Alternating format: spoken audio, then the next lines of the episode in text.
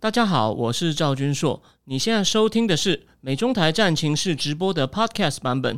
每个礼拜一跟礼拜四晚上八点钟，我都会在 YouTube 上直播，用最口语化的方式，深入分析最新的美中关系与影响台湾的重要国际局势。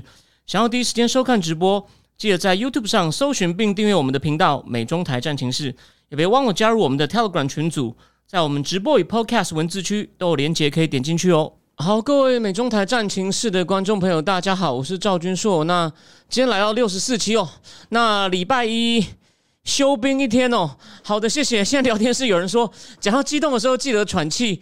嗯，我不晓得今天会不会激动了，但是我先讲哦，今天呢两个物两个主题其实都是很沉重而且很重要的主题。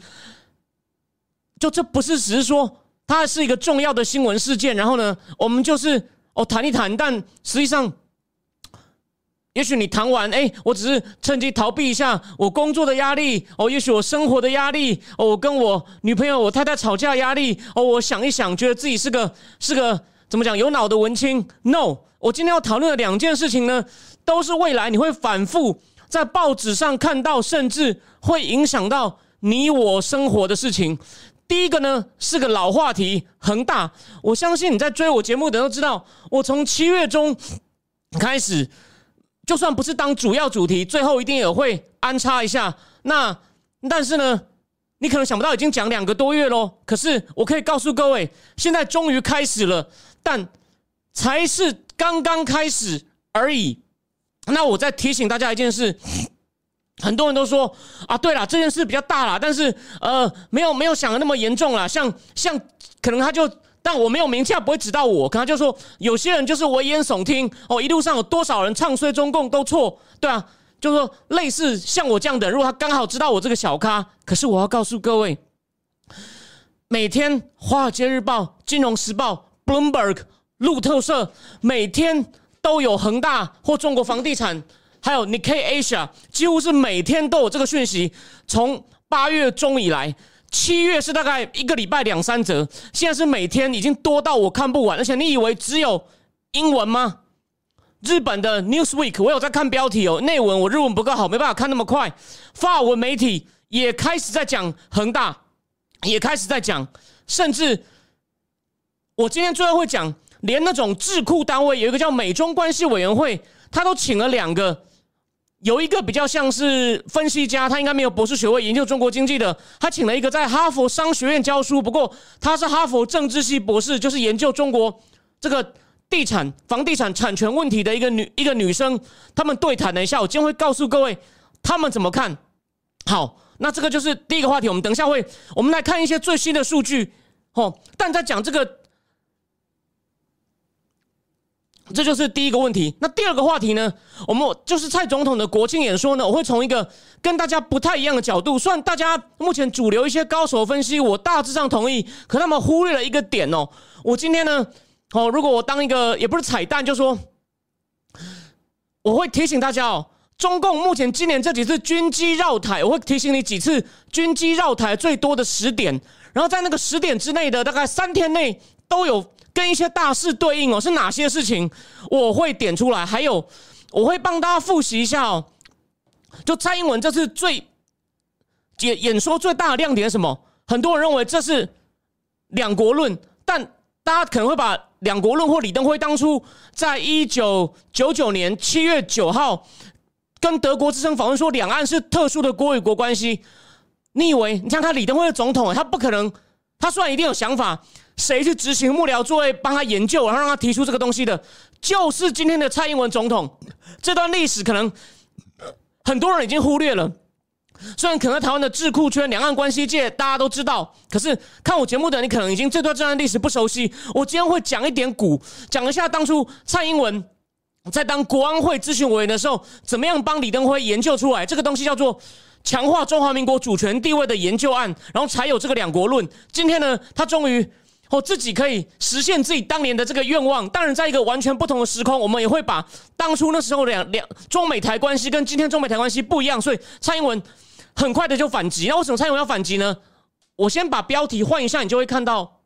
我认为这个这个这个观点没有人指出来，因为他们忽略一些其他管道的消息。就是我会对照郭文贵提到的一些事情，很多人有些人就算你支持我，你可能对郭文贵印象不好，觉得他是骗子。我今天先讲一件事情，我先讲一件事情。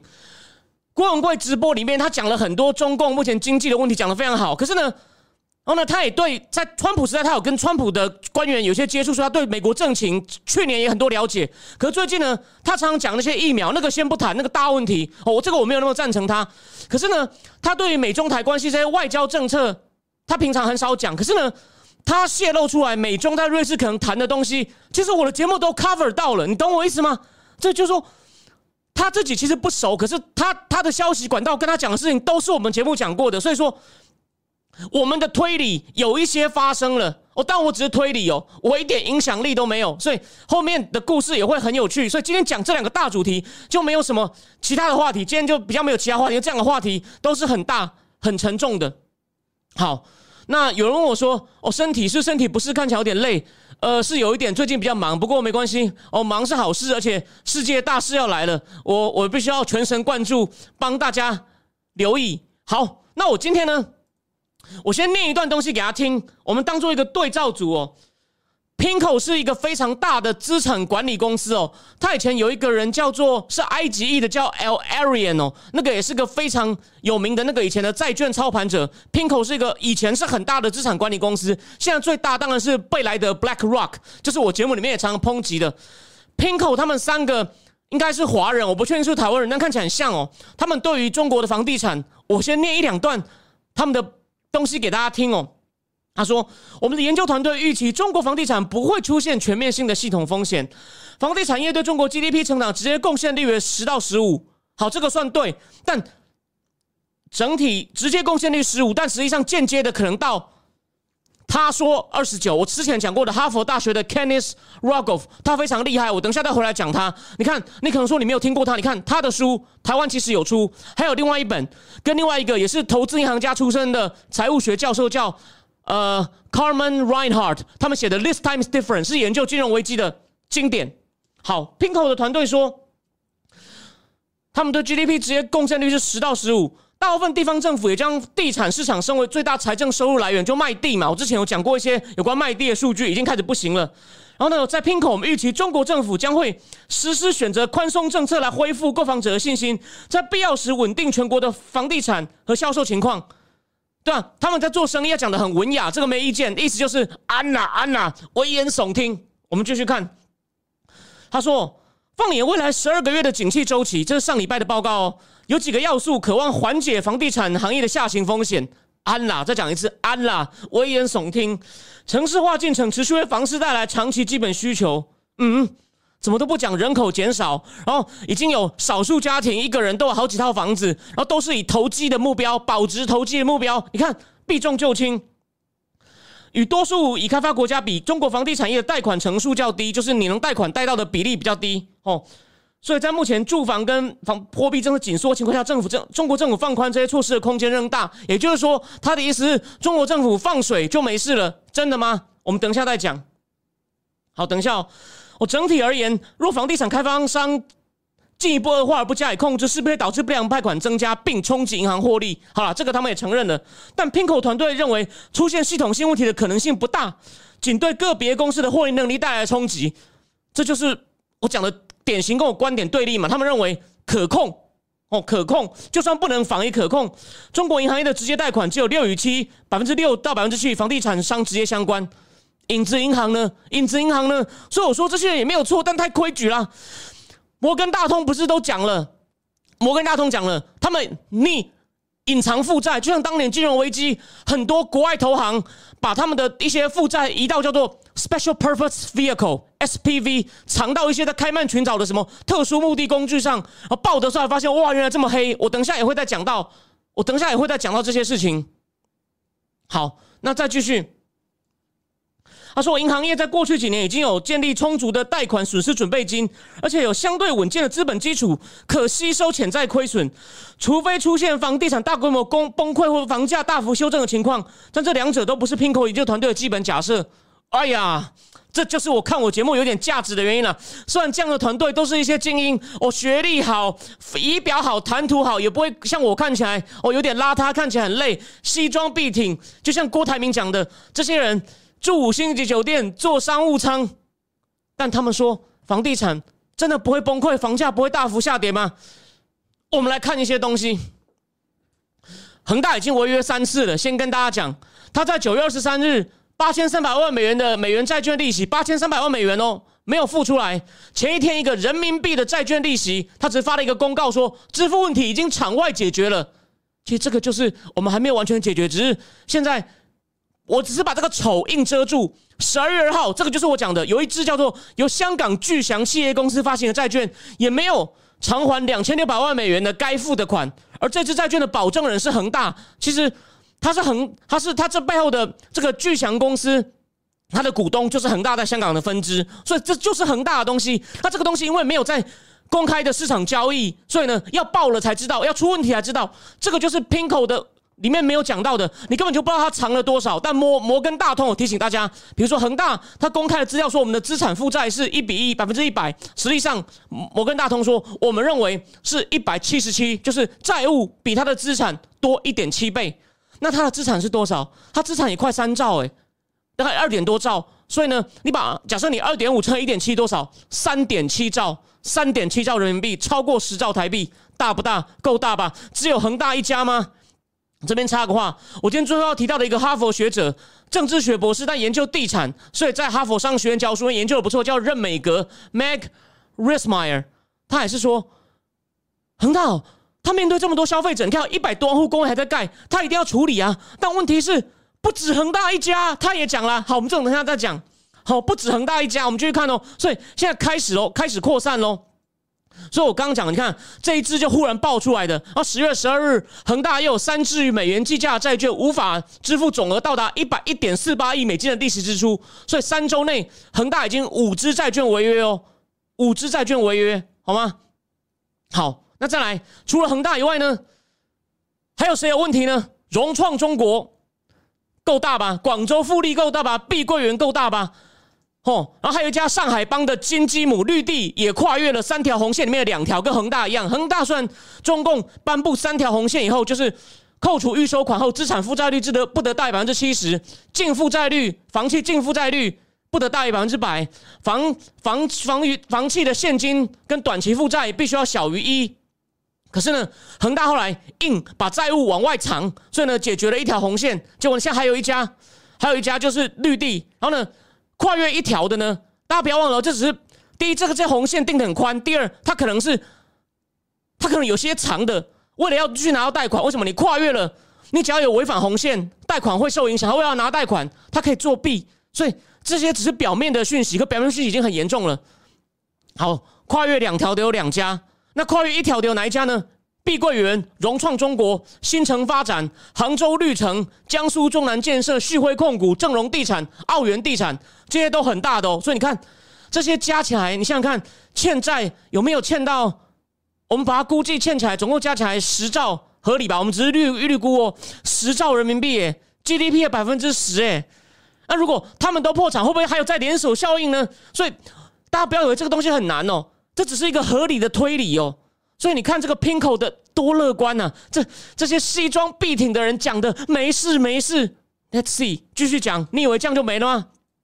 而且这些只是说可能哦，他会反驳我说你讲的对啦，是应该要注意，我们也说有点风险，可是那你举更快更近的证据啊，来呀，怕你啊！我们继续讲，我们继续讲，你以为只有这些吗？大家另外应该已经看到了嘛？国家副主席曾庆红侄女曾宝宝拥有的花样年地产，十月四号两亿六百万美金的债券付不出来哦，再来又来一个新同学，当代置业 Modern Land 公布原定十月二十五号，就是还有十一天要到期的二点五万二点五亿美元债券延期，明年一月才付，又一家付不出来。好，你以为？就多一个新同学吗？我又在恐慌吗？错，有另外一家叫新力地产。我刚前面讲的新力新力地产不对，不一样，这个是新的，跟那个前面讲的新城本月到期的债券可能会出现违约，所以呢，又两个新同学喽。好，那人家说你，哎呀，你就是看一些新闻，然后看看到黑影就开枪。我们来看一个大的总体的，有一个指数，它呢中文叫中国高收益企业债发行公司指数。所谓高收益，就是因为它风险大。那英文叫做 ICE，这个应该是公司名称，BofA Asian Dollar Bound High Yield Corporate Chinese Issuer。它呢这个指数简单说就代表这些高风险债券的值利率。殖利率，记得殖利率就当就类似说，我到时候收益率是多少，跟价格是成反向的。殖利率越高，表示价格越低。它现在殖利率已经升到到史上最高的二三三七个基点。所谓二三三七个基点，就是它的殖利率大概在百分之二十三点多，哦，百分之二十三点三七。那所以说，它殖利率越高，表示债券价格在往下掉。为什么？因为你你现在用越少钱买这个债券，它将来付你越多利息，那表表示那表示你本金付这个本金买这个债券，将来如果它没有破产，都回收给你拿到钱越多，所以利利率就越高嘛。那哦，利率就越高，所以说它它的那个要给的利息要越高，现在才有人愿意买。就这样，所以说大家已经你看那个大的指数，其实呢也在也在出现一些风险。然后还有一个叫中共五年期国债的信用违约交换。信用违约交换本周也升高了八基个八个基本点，也就是说，反正就把它，你不用讲细节，反正就是，他是为了要，就说要不要确要保证他万一发生违约的时候呢，有人去赔他的，他愿意他愿意的这个点往上升，表示也是风险升高，你知道这样就好了。OK，那为什么会中共的国债也出现影响了？虽然客观说，我也不认为中共国债马上出现违约哦。分析就说，这是因为。我刚讲了，在房地产部门，刚在那些高收益债券市场的债券呢，都被抛售，如花样年、广州富力，像恒大，它面值一美元的债券，你知道现在多少钱可以买到吗？二十一到二十二美分就可以买到，跌到票面值的五分之一哦，剩五分之一喽。然后有另外一家在二零一五年曾经违约的，叫佳兆业控股，它二零二四年到期的一美元债券交易价格也剩下百分之五十五了，也剩一半了。然后融创中国，刚讲的也是个欠债大户，它一美元债券。一美元票面一美元的价格，现在剩下七十二点五，所以呢，在目前就是我刚刚说，在这个中国高收益债券市场挂牌的五十九家地产公司，已经有二十四家的债券的值利率升到了百分之二十以上。你看，我不是说了吗？它升到了二三三七个基本点，只要值率超过百分之二十，他们金融业专家讲的哦，这不是我讲的哦，我我我本来对金融系没那么懂，只要超过百分之二十值率，就表示有很高的违约风险。你看哦，五十。总共在那挂牌的五十九家，有五有发债的五十九家，有二十四家，那个殖利率都要超过二十，才有人愿意去买，有没有去买？所以，所以你就知道情况，情况很危险，情况不太妙，那个。Mr. Golden Ball 问说有没有以前债券违约资讯？我认为 Bloomberg 上一定有，只是这个我我的确以前没有那么懂，在平常时候一些小小违约，我我我我没有那样去盯金融市场，这跟你说一下抱歉，我现在没有办法回答你。好，我们现在是看这个金融面哦，我们现在看一下房地产实体经济哦，实体经济面哦，中国大陆中国大陆有一个叫房地产交易服务提供的叫叫做呃。易居易居中国易居中国旗下研究机构发表数据，中共最大的一百家地产商九月的销售总额下跌百分之多少？大家不猜猜看？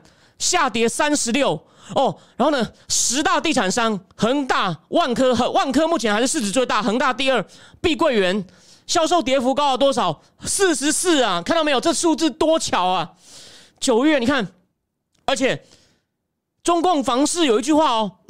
金九银十哦，黄金九月为什么？因为十一放假嘛，上礼拜放假，所以九月买气都很旺，他们都会出一些特惠，然后呢卖很多，所以金九银十，银是十月，但金黄金九月跌三十六哎，然后呢再来哦，又而且本周二又有两家知名地产公司龙湖地产跟华润置地公布了销售数据，龙湖地产九月。他签约的销售项目总金额是三十一亿美元，和去年同比下下跌多少？三十三。华润置地公布的跌幅也到百分之二十四。这些数字，Pinko 有告诉你吗？我刚念的 Pinko 资产有告诉你吗？好，再来，我还有别的数据哦。所以这段是有点枯燥，但是听完你就知道，我敢这样喊，我敢跟那些坐商务舱、住五星级酒店，那我去香港，我出完差。我去香，我自己去香港出差，如果我用公司的钱，我大概就住两千块台币。然后呢，住完如果公司的钱用完了，我自己住都住重庆大厦。大家知道重庆大厦在哪里吧？所以我可以，你可以说我很接地气，出身贫寒，都是印度人。就问你要不要房间？好，我继续讲。中国官方数据，八月房价在中国三十一个三十一个省份有十六个开始下跌了。你以为这只是这是只是疫情之后首次吗？不是，二零一五三月以来六年多来仅见哦。二零一五六年来仅见哦，而且他说这是官方数据，真实情况可能更糟。为什么？房地产商开始干嘛？抛房换现金了？为什么？他们现在急着需要现金，因为情况开始不对了，市场不安情绪开始蔓延了，银行可能要提早收款，然后你的债券价格往下掉，可能没有人要交易了，你在银行抵押品也减少了，有没有感觉到这个压力？海浪一波一波来了。他说有恒大跟其他地产商开始在干嘛？打对折卖房。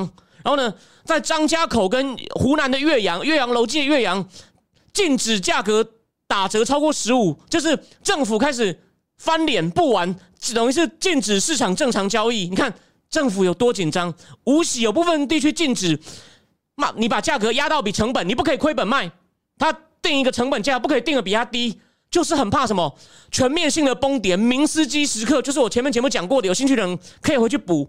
然后目前已经有十个左右的三四线城市禁寄出禁止降价的命令，所以中共是有可以用这种赖皮的手法。可你有想过，你把市场弄没了，那你改革开放，你改革开放个屁呀！这个东西短期内能救急，我同意哦，它可以撑一下。所以我也跟大家讲了嘛。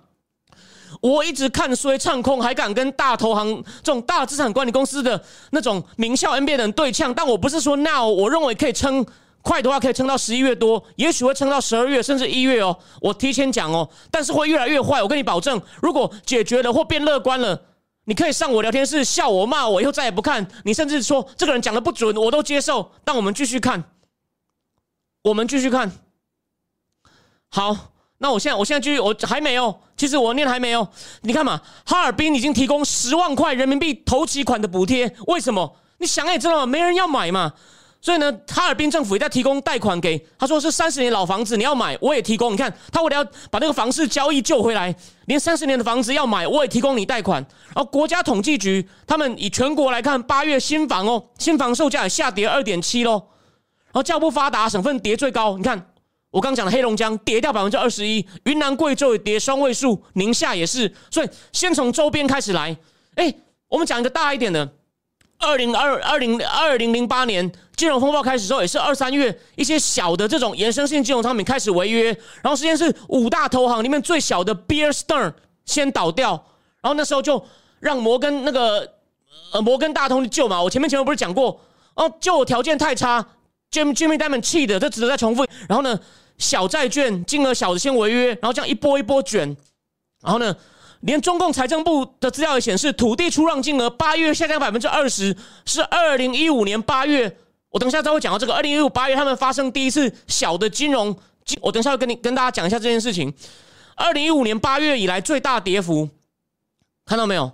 而且呢，大政府都很靠土地出让金金额来维持财政收入。哦，之前有人在我节目里面问过我，到底这个财政收入西方有没有注意到？其实他们有注意到。那中共自己的统计呢？根据一个叫财政财政科学研究院估计呢，到了二零一八年结束哦，是三年前数据哦。地方政府负债，那他们也估的不准，他们给的区间很大，二十一到四十五兆人民币之间。所以我们最客最客气的估是二十一，三年来假设到三十兆，哎，三十兆。人民币也不少诶，它今年 GDP 假设它金融风暴不不发生，限电影响有限，它今年顶多也就成长到快一百一十亿，结果就有三十兆人民币三十兆人民币的债务，你觉得严不严重？所以，我们这边很快总结一下，这样的量价齐跌，就是量土地拍卖减少，新房销售也没有人买，价格一直往下掉，会在经济体系内一定会持续扩散的，让。营建相关投资，他们也开始相关的也会减少，GDP 也会减少，雇佣也会减少，工人没有房子盖，地方政府财政也恶化，卖房子的也没有房子可以卖，你然后你下滑的房地产销售量会对地产商形成压力，现金进来不够了，甚至可能让新建中的建案无法完成，或之后的扩张速度会减少，你现金不够了，银行跟你催怎么办？你只好再降价啊！啊，你降价。你降价会干嘛？想买房的人，想投机的人就观望啦。想买房的人说：“我再等等，我可以拿比较少的钱。”想投机的人哈，既然会下降，我不能保值，那我不买啦。看到没有？所以，所以你觉得这严不严重？你觉得这？你觉得这？你觉得这可防可控吗？哦，然后我最后跟大家讲一个多夸张，他们之前房子被炒到多夸张。我给各位最后一个统计数据哦。有一个中国自己内部的排行榜，全世界二十个城市房价与收入比，也就是说，它的房价的大概的价格是你要工作几年不吃不喝才买得起哦。如果你扣掉公共设施之外，前三名北京、上海、深圳，多夸张！然后呢，你看，所以然后香港，香港也是，所以你看都是都是那边的。那香港房价谁炒的？也就是中国那些土豪那通关屋里炒的。然后。再讲一下这个 Kenneth Rogoff，他跟一个中国学生叫杨元成，他们的论文里面提供了另外一个数据哦，深圳跟北京房价是收入的快八十，快八十倍，然后呢，上海跟香港是快，对不起，深圳是快八十倍，北京是快房价是收入的快七十倍，上海跟香港是快五十倍，你觉得这种模式值得羡慕吗？你觉得这种模式？值得羡慕吗？所以啊，很夸张好吗？炒成这样子，而且最我在提醒大家哦，这个习包子，这个笨包子啊，以前提醒我们，他在二零一六就说房子是用来住的，不是用来炒的。可是他做了吗？他有去改革吗？这没什么好否认的。可问题又来了。所以中共这次这么大，这是为什么他不救？我要我会引用他的说法提醒你，为什么他这次不敢救？这么二十五家银行要看谁跟大地产商勾结，谁跟大名气勾结，要先一方面要找出勾结，为什么可以把戴罪羔羊退给他们？第二，知道要确定银行还有多少钱，就我必要的时候，我不得已的时候要喷钱，我有钱可以喷吗？或者你我做一个比喻，比喻我在我脸书上写过，习近平面对一堆。你以为只是一些纸，只是些易燃物吗？可能底下不知道有多少化学品，底下有多少化学品？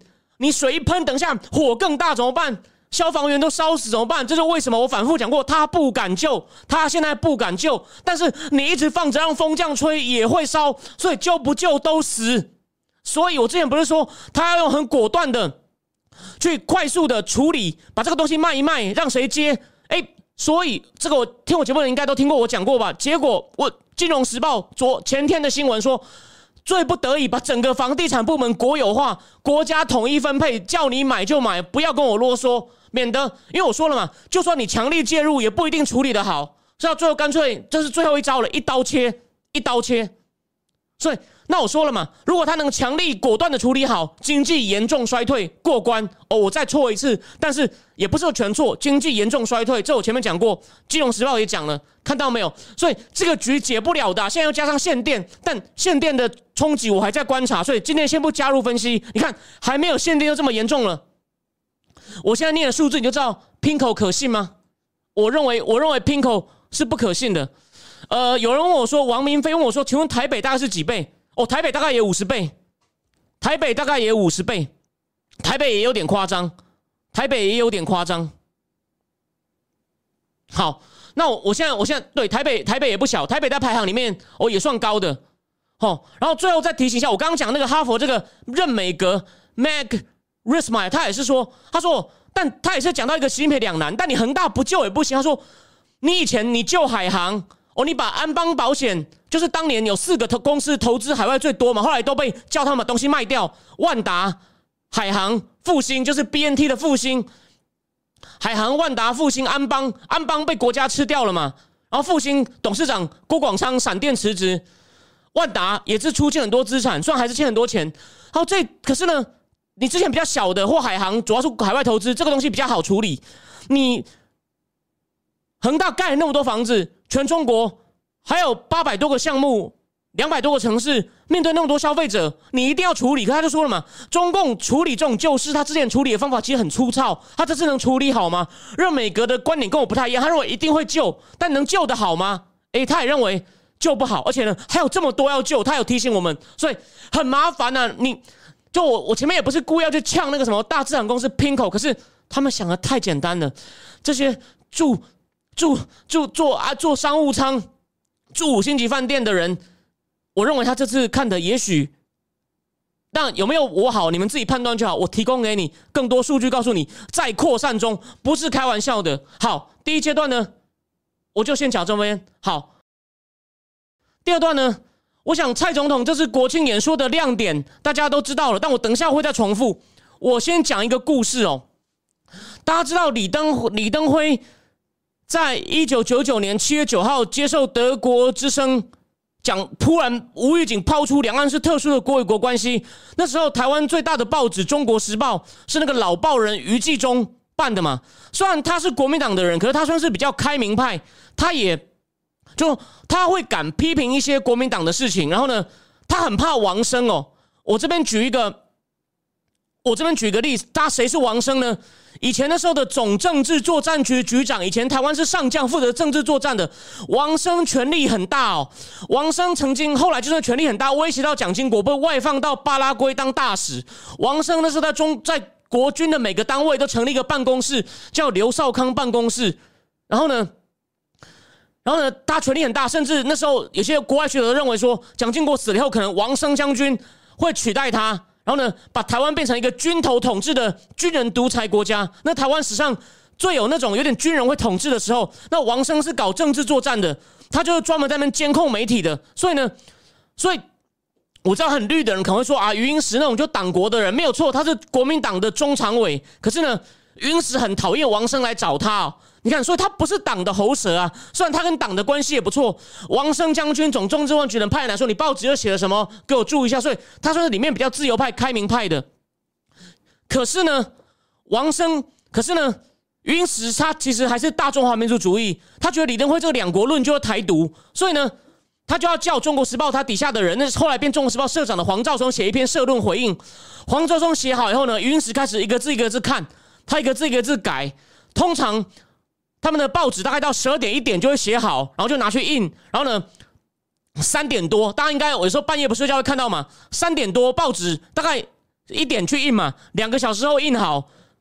那些送报的人，但现在可能比较少，年轻人可能已经很少看到送报的人。送报的人就会在七楼那边拿好报纸，大概四点三，大概四点，大概没有没有没有没有可能没有到三点，大概四点四点到五点就会去弄报纸开始送，结果。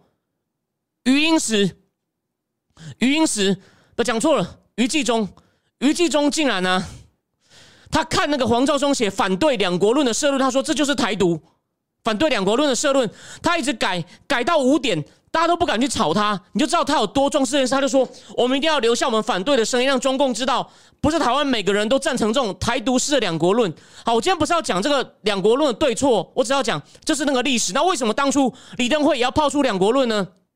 因为前一年我觉得很不成熟，以国际经济为重，所以处理台海两岸外交一直都失去平衡，就是都会分别给两边糖吃，又给两边打巴掌的克林顿政府一直在摆荡。为什么？他让李登辉访美，他挡不住国会压力。然后呢，为了安抚中共，又在克林顿在九八年七月一号访问上海，在上海图书馆宣布新三部：不支持台湾独立，不支持一中一台，不支持台湾加入需要以国家资格加入的国际组织。OK，所以呢，李登辉就很不爽，然后也很怕，很怕会，甚至那时候连普连叶尔钦都讲了类似对台湾不利的东西。刚刚聊天室有人问我说，普丁的谈话有什么评价？我认为普丁他就是看戏啊，他认为中共不需要用武力，用用用经济，没有错。普丁就暗示习近平说，包子啊，我就是比你聪明啊，我可以不战以屈人之兵，哪像你老是最后要使出一些那种粗暴的手段。你确定会有用吗？还不如像我普丁都用这种灰色战术就把乌克兰吃下来。好，好，那我继续讲。所以李登辉那时候他看到克林顿丢出来，但台海情势那时候没有那么紧张，中共军力没有那么强。大家不要忘，那是二十四年前，他就请了一个人，就是我们讲的蔡英文总统，进行研究，强化中华民国台湾作为主权国家、独立国家地位的专案报告。然后呢，他们呢？就是跟国安会秘书长那是要英中文报告结论，蔡英文主导的研究结论，他建议了什么东西？他建议了什么东西呢？避免使用一个中国，让我国的政策立场陷入法律与政治论述的困境，应通令部门全面停用一个中国是中华民国，一个分治的中国，一个中国各自表述，一国两区，一国两府，一个国家两个对等实体。台湾是中国的一部分，大陆是中国的一部分，中华民国主权基于中国大陆的概念，全部停用。建议今后向国际表述陈述台湾的国家主权立场时，不必再提波茨坦宣言、开罗宣言等历史性的国际协议文件，而且在必要时可采取决断措施，承认中华人民共和国的国家主权。因为我发现这些东西的灵魂都被蔡总统就是包含在他演说里面的。好，这边就是你们可能比较熟悉的内容嘛。他这个讲了嘛，中华民国台湾，他这个用方法就很，就有些人大家就很注意到，兼顾蓝绿，只要不是红统派跟深绿，一定要台湾共和国的人都可以接受，又有中华民国，又有台湾，所以呢，也不会让美日反对，觉得你照进。可是呢，他说这个只有七十二年，也就是。一九四九年，跟中华人民共和国是两个互不隶属的国家，有没有？他直接讲对方的国民，有没有？终于实现蔡总统当年报告的理想。我们是一边一国，但是这个国家呢叫中华，说叫中华民国，所以你也不能说叫中华民国台湾。他的确在台湾啊，这里中共也不否认啊。虽然你说台湾将来是你的。对吧？然后呢，叫中华民国台湾，所以你你能说我台独吗？他还是叫中华民国台湾呢。然后七十二年哦，七十二年，我们也不用谈那些以前抗日的事情。然后大家这七十二年呢，一起在这个岛上成长，变得政治、民主、经济发展。然后呢，为了就大家一起为了守护这个岛屿，但这个忽略了一点，当初最早以前讲这种讲这种主张的话，就像会被余英时他背后把讲错余继忠。背后的党国可能会被抓起来，所以呢，蔡英文对于你要就处理到转型正义的问题是他下一步的功课，这个不是我们今天的重点。我只是提醒大家，他这样讲对历史细节，当然这是一个简短的国庆演说，他不能够仔细讲。就这个中华民国台湾也不是没有波折、没有纷争就一路走到这里的。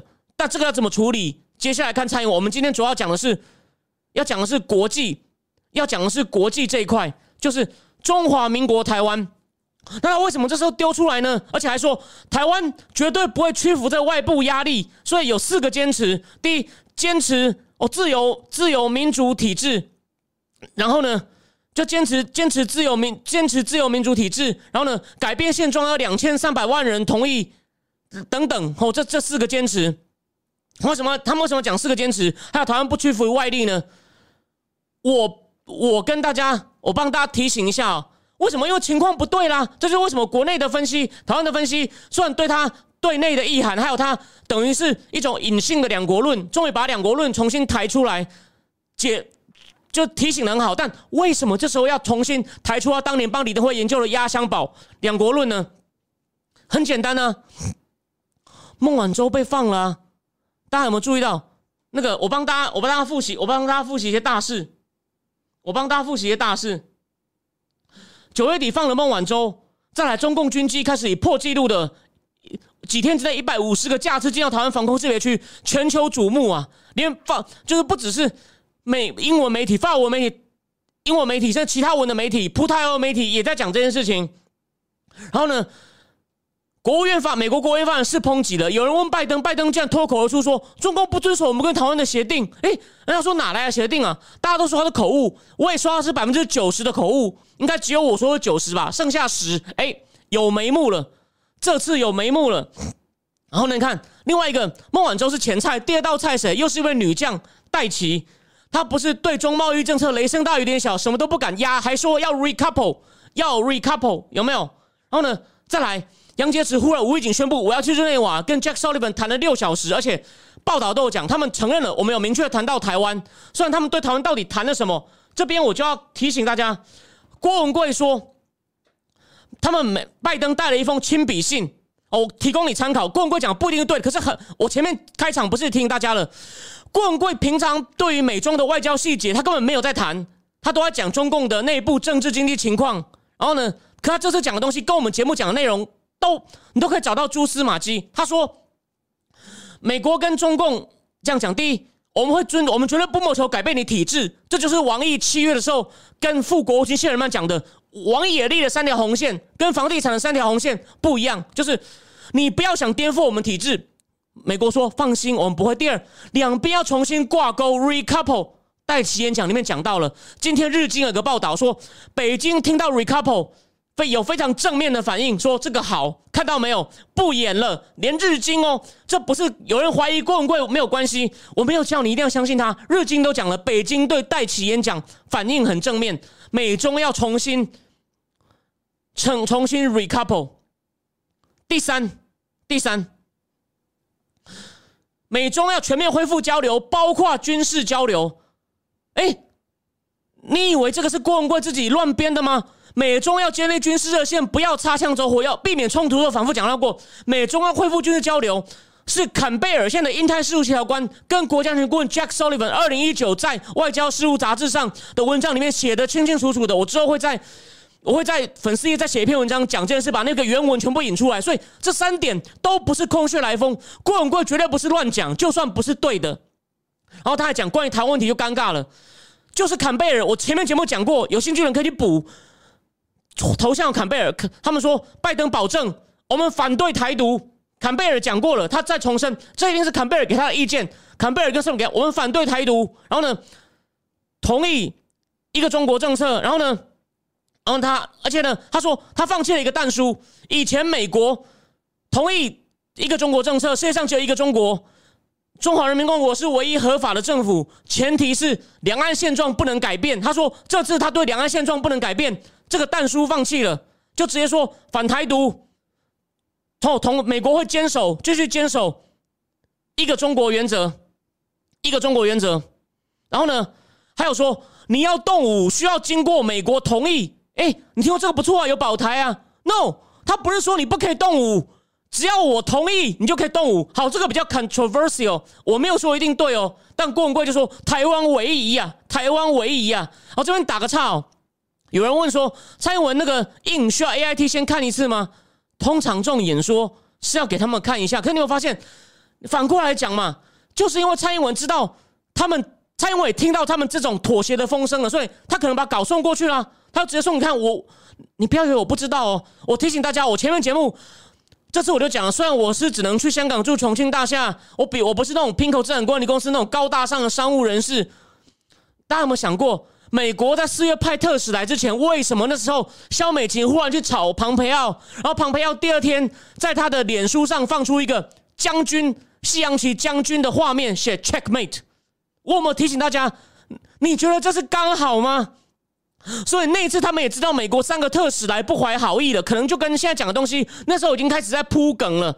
所以这次蔡总统也知道情况不对了，所以赶快出来讲，我们不受外力屈服。我觉得他也听到了，你你美国竟然放弃这个，我尊重，我同意坚守一个中国原则，是基于现状不能够被你你中共单方面改变。美国放弃这个坚持，可能我只是说可能，所以他这个就只有送给 A I T，就是。啊，也是暗示嘛，就像类似肖美琴当初去找庞培奥一样，就是我听到一些风声了，你你在我背后想要把我卖掉，没那么简单。我蔡英文也不是吃素的，好吗？我不是空心菜，好吗？好，我继续，我再提醒大家哦，今天这个就是小小的彩蛋哦。你知道中共今年，当然上礼上礼拜的军机绕台，没有人不知道。今年有几次，今年有几次绕比较大的哦，四月十二。第一次快三十架，你知道你那后后来发生什么事吗？因为 John Kerry 要去上海谈判了。六月二十五又有一次非常多架的，这次表面上跟台海无关。你知道一天后大概两天后是要干嘛吗？拜登跟习近平要高峰会，拜习要高峰会，讲错了，拜拜拜普，拜登跟普京要高峰会。我习近平也在警告他，就是。你不要以为你跟俄罗斯可以联手来压我，这是有可能。我没有说我一定对哦。你看哦，再来就是今年了，再来就是这次了。每次美国就 Sullivan 跟杨洁篪要在要在瑞士谈判的时候，他又五天派一百五十架，弄到全球瞩目。所以你有没有看到？他每次都这样施压，因为他知道美国怕死的冲突。有兴趣的人可以看我在粉丝页贴的那篇长文，就在讲。美国现在整个印太真的操盘人坎贝尔非常怕冲突，他怕到失去原则而开始退让。怕冲突本身不是坏事，可是怕成这样就就会影响到大家，中共就流氓就可以勒索你。所以你看，他每次军机绕台的时间点，我想应该没有人提醒过你，都是就是在造势。因为他知道勒索美国有用，就像日本那部片，什么逃跑虽然可耻但有用。我觉得坎贝尔是这也是这种，也是这种被勒索虽然可耻，但是能避免冲突哦。我让步就有用，我把它改编。所以你有观看到，所以为什么蔡英文总统这次也知道事情不太对，可能也是肖美琴告诉他的。而且大家有没有想过一件事情？两国论是很严重的事情。大家别忘了，蔡英文在九八年还当过顾政府的翻译。那时候李登辉还没有讲两国论以前，本来顾汪会谈要继续，两岸要持续接触哦。因为李登辉丢出两国论，一直陈水扁，一直到陈水扁时代，整个两岸交流都是断掉的，一直要到马英九时代，就整个断了快十年哦。蔡英文九八年还去过，不过他那次没有见到江泽民。好，他没有见到江泽民。所以，所以我只我只是要我我只是要说我要说的事情就是，好，给大家让我冷静一下。我我要讲的东西就是，两岸两岸基本上就这样断掉，哦，断断断断断了十年。然后呢，蔡英文蔡英文那时候去过，然后后来后来就断掉了。有有在聊天室有人说，庞培还拿水果吃，这是不是暗示一种亡国感？哦，我我我我我基本上我我基本上不知道。然后聊天室有人说，日本远比美国左教了解中共多，没有错。所以日本呢，日本是真的是，这是我们呃真实哦真实真实真实真实的好朋友，是我们真实的好朋友。好，所以呢，我只要提醒大家说，蔡英文在九八年还去过，那时候本来两岸要复谈，可是呢，后来看到美国给我们压力，李登辉就抛出两国论，为了保台，虽然让两岸断掉，所以就一直被蓝营的人说绿营就是制造两岸紧张哦，让两岸陷入危险。那可是这次呢？这次呢，又又来一次，这次就是因为坎贝尔政府，他因为软弱，然后在中国一直逼说你台湾一定要让给我们，要听我们的话，其他东西我们才可以，我们气候才可能让步，哦我们才能够不制造冲突。就坎贝尔就决定，好，那我们就让一点，我们就把那个两岸现状改变。假设郭文贵讲对，我们就我们就两岸现状不能改变，最好删掉。假如说你用你用五千，你要你要经过我同意，然后还说哦，中共现在对台独怎么看呢？郭文贵爆料就说。现在呢？他说现在就看台湾态度了。你不要以为他是真的看台湾态度，说我观察哦，台湾的态度是由他主观诠释的。所以呢，他说再来中共在台湾内部的代理人会激会非常开始猛攻台独分子，就说他会说台湾台独内部气焰太嚣张了，所以要请赶快迎王师。大家可以观察哦，就我没有完全相信郭文贵，可是他他有一暗示你他们再来会怎么做，会不会出现？大家可以仔细看。就说朱立伦现在的新人事，算表面上有用了一些看起来比较反共的人，比如说那个叫纪林纪林连的将军，他算是比较反共的将军上将。可是再来，他们会不会越来越像张亚中路线，然后开始攻击像洪秀柱这些上蹿下跳，攻击一些像 Thank you 这些人？哦，当然他不会直接攻，他可能就是用一些大大小小事，说什么他赌博啊，什么什么他执询乱执询啊，就是要把那些坚守台湾主权的人拉下来。这个可以观察，就是验证郭文贵的验证郭文贵的一个方法。哦，所以对，然后有一个人叫 Tom Tom，他说还要看一下北韩跟朝鲜的动向，哦，这也是有可能，这也是有可能。好，所以呢，我今天要讲的大概就是这样。所以说这件事其实相当相当的诡异哦，相当的诡异。所以我认为拜登这次可能他脱口而出的内容不是错的，是他把不能讲出来的东西，竟然不小心，因为他是大家不要忘了，这不是。准备好了讲稿，让记者问哦。他是从飞机上下来，顺口问大家说：“呃呃，就把协议讲出来。”还有一句可能会被会被叫去骂，说你这个蠢老头，这么重要的事情，你不能引起人家怀疑啊！你怎么可以顺口就讲出去协我们这个秘密协定呢？所以这真的是一件大家可能暂时要保持一种比较严肃的心情来看的，因为这件事可能不是开玩笑。就蔡英文这时候以蔡英文温和的性格忽然变那么硬哦，应该。应该不是空穴来风，而且我刚讲了，我已经把所有最近发生的事情都是往美中要和解，我台湾可能会稍微被边缘化的方向去走。连汪浩汪浩老师他也提，他也提醒大家，中共副外长乐玉成也接受专访，一脸得意相说，我们要再赢一次，因为他觉得跟拜登交手已经出不赢了一次。什么叫再赢一次？可能要出类似第四公报，就是明确反对台独。大家不要忘了，美中当初是尼克森密访的时候。发表一个秘密的上海公报，再来美中卡特的时候建交公报，再来是雷根时代讲到对台军售可能会终止的八一七公报。虽然雷根后来做了平衡，对台秘密提出六项保证，现在会不会拜登为了要屈服，除了我说的煽动卖台贼、攻击台独人士以外，哎，汪老师提醒我们，会不会有第四公报？会不会蔡英文？蔡英文，蔡英文会那个好吗？就蔡英文会不会？蔡英文会不会有？就防防止会不会他们往第四公报谈？这是大家要注意的事情，这是大家要注意的事情。那中这次的我的分析都没有把中共停电放进来。不过最后提醒一下，我之前不是说嘛，两种可能，就是因为电价不能涨，电价不能涨，被弄了，所以江派的利益的人。所以他们很不爽，所以现在中共也是在压力下，他们的威胁终于成功了。所以这可能比较不是习近平准备打台湾，因为现在的确跟美国谈好，为什么要打台湾呢？所以简单说就是，他们终于同意要涨电价，然后赶快挖煤，所以他赶快在解决这个问题。所以最后我讲一下一件事情，我不是要去批评陈小农老师哦，我跟他大方向都对，就看都是美中在妥协，然后呢美中要妥协，拜登两边在唱双簧。可是呢，陈小农说中共限电。也是跟美国讲，你看我在节能减碳，其他要让。我认为中共从来不会让那么大步。我认为陈小龙这一点，我认为他看错了。不过他的确是苦肉计，就是你看他可以讲成，你看我是为了你在妥协，其实他是底下的人搞搞他。习近平只好将计就计，跟美国说，你看我真的开始在节能减碳，你要不要多让我一点？而且供应链也断啊。虽然说供应链断对中共的实力是削弱的，是好事，对供应链削弱是好事，but。短期看美国也会受伤啊啊！美国政府他们现在很怕这种短期的风吹草动，这个以后可能我我仔我我我以后再仔细谈，我仔细再谈。梅总理，我跟你讲，陈小龙的分析，我我我同意七成，但有三成就是他认为中共限电是故意给美国的，限电对他伤害太大，你你把自己伤那么大，你怎么跟美国继续呛继续谈？这就是逻辑，他的逻辑比较深的逻辑有点有点有点矛盾，所以这一点我不同意，但其他我同意，就大方向我们是同意的。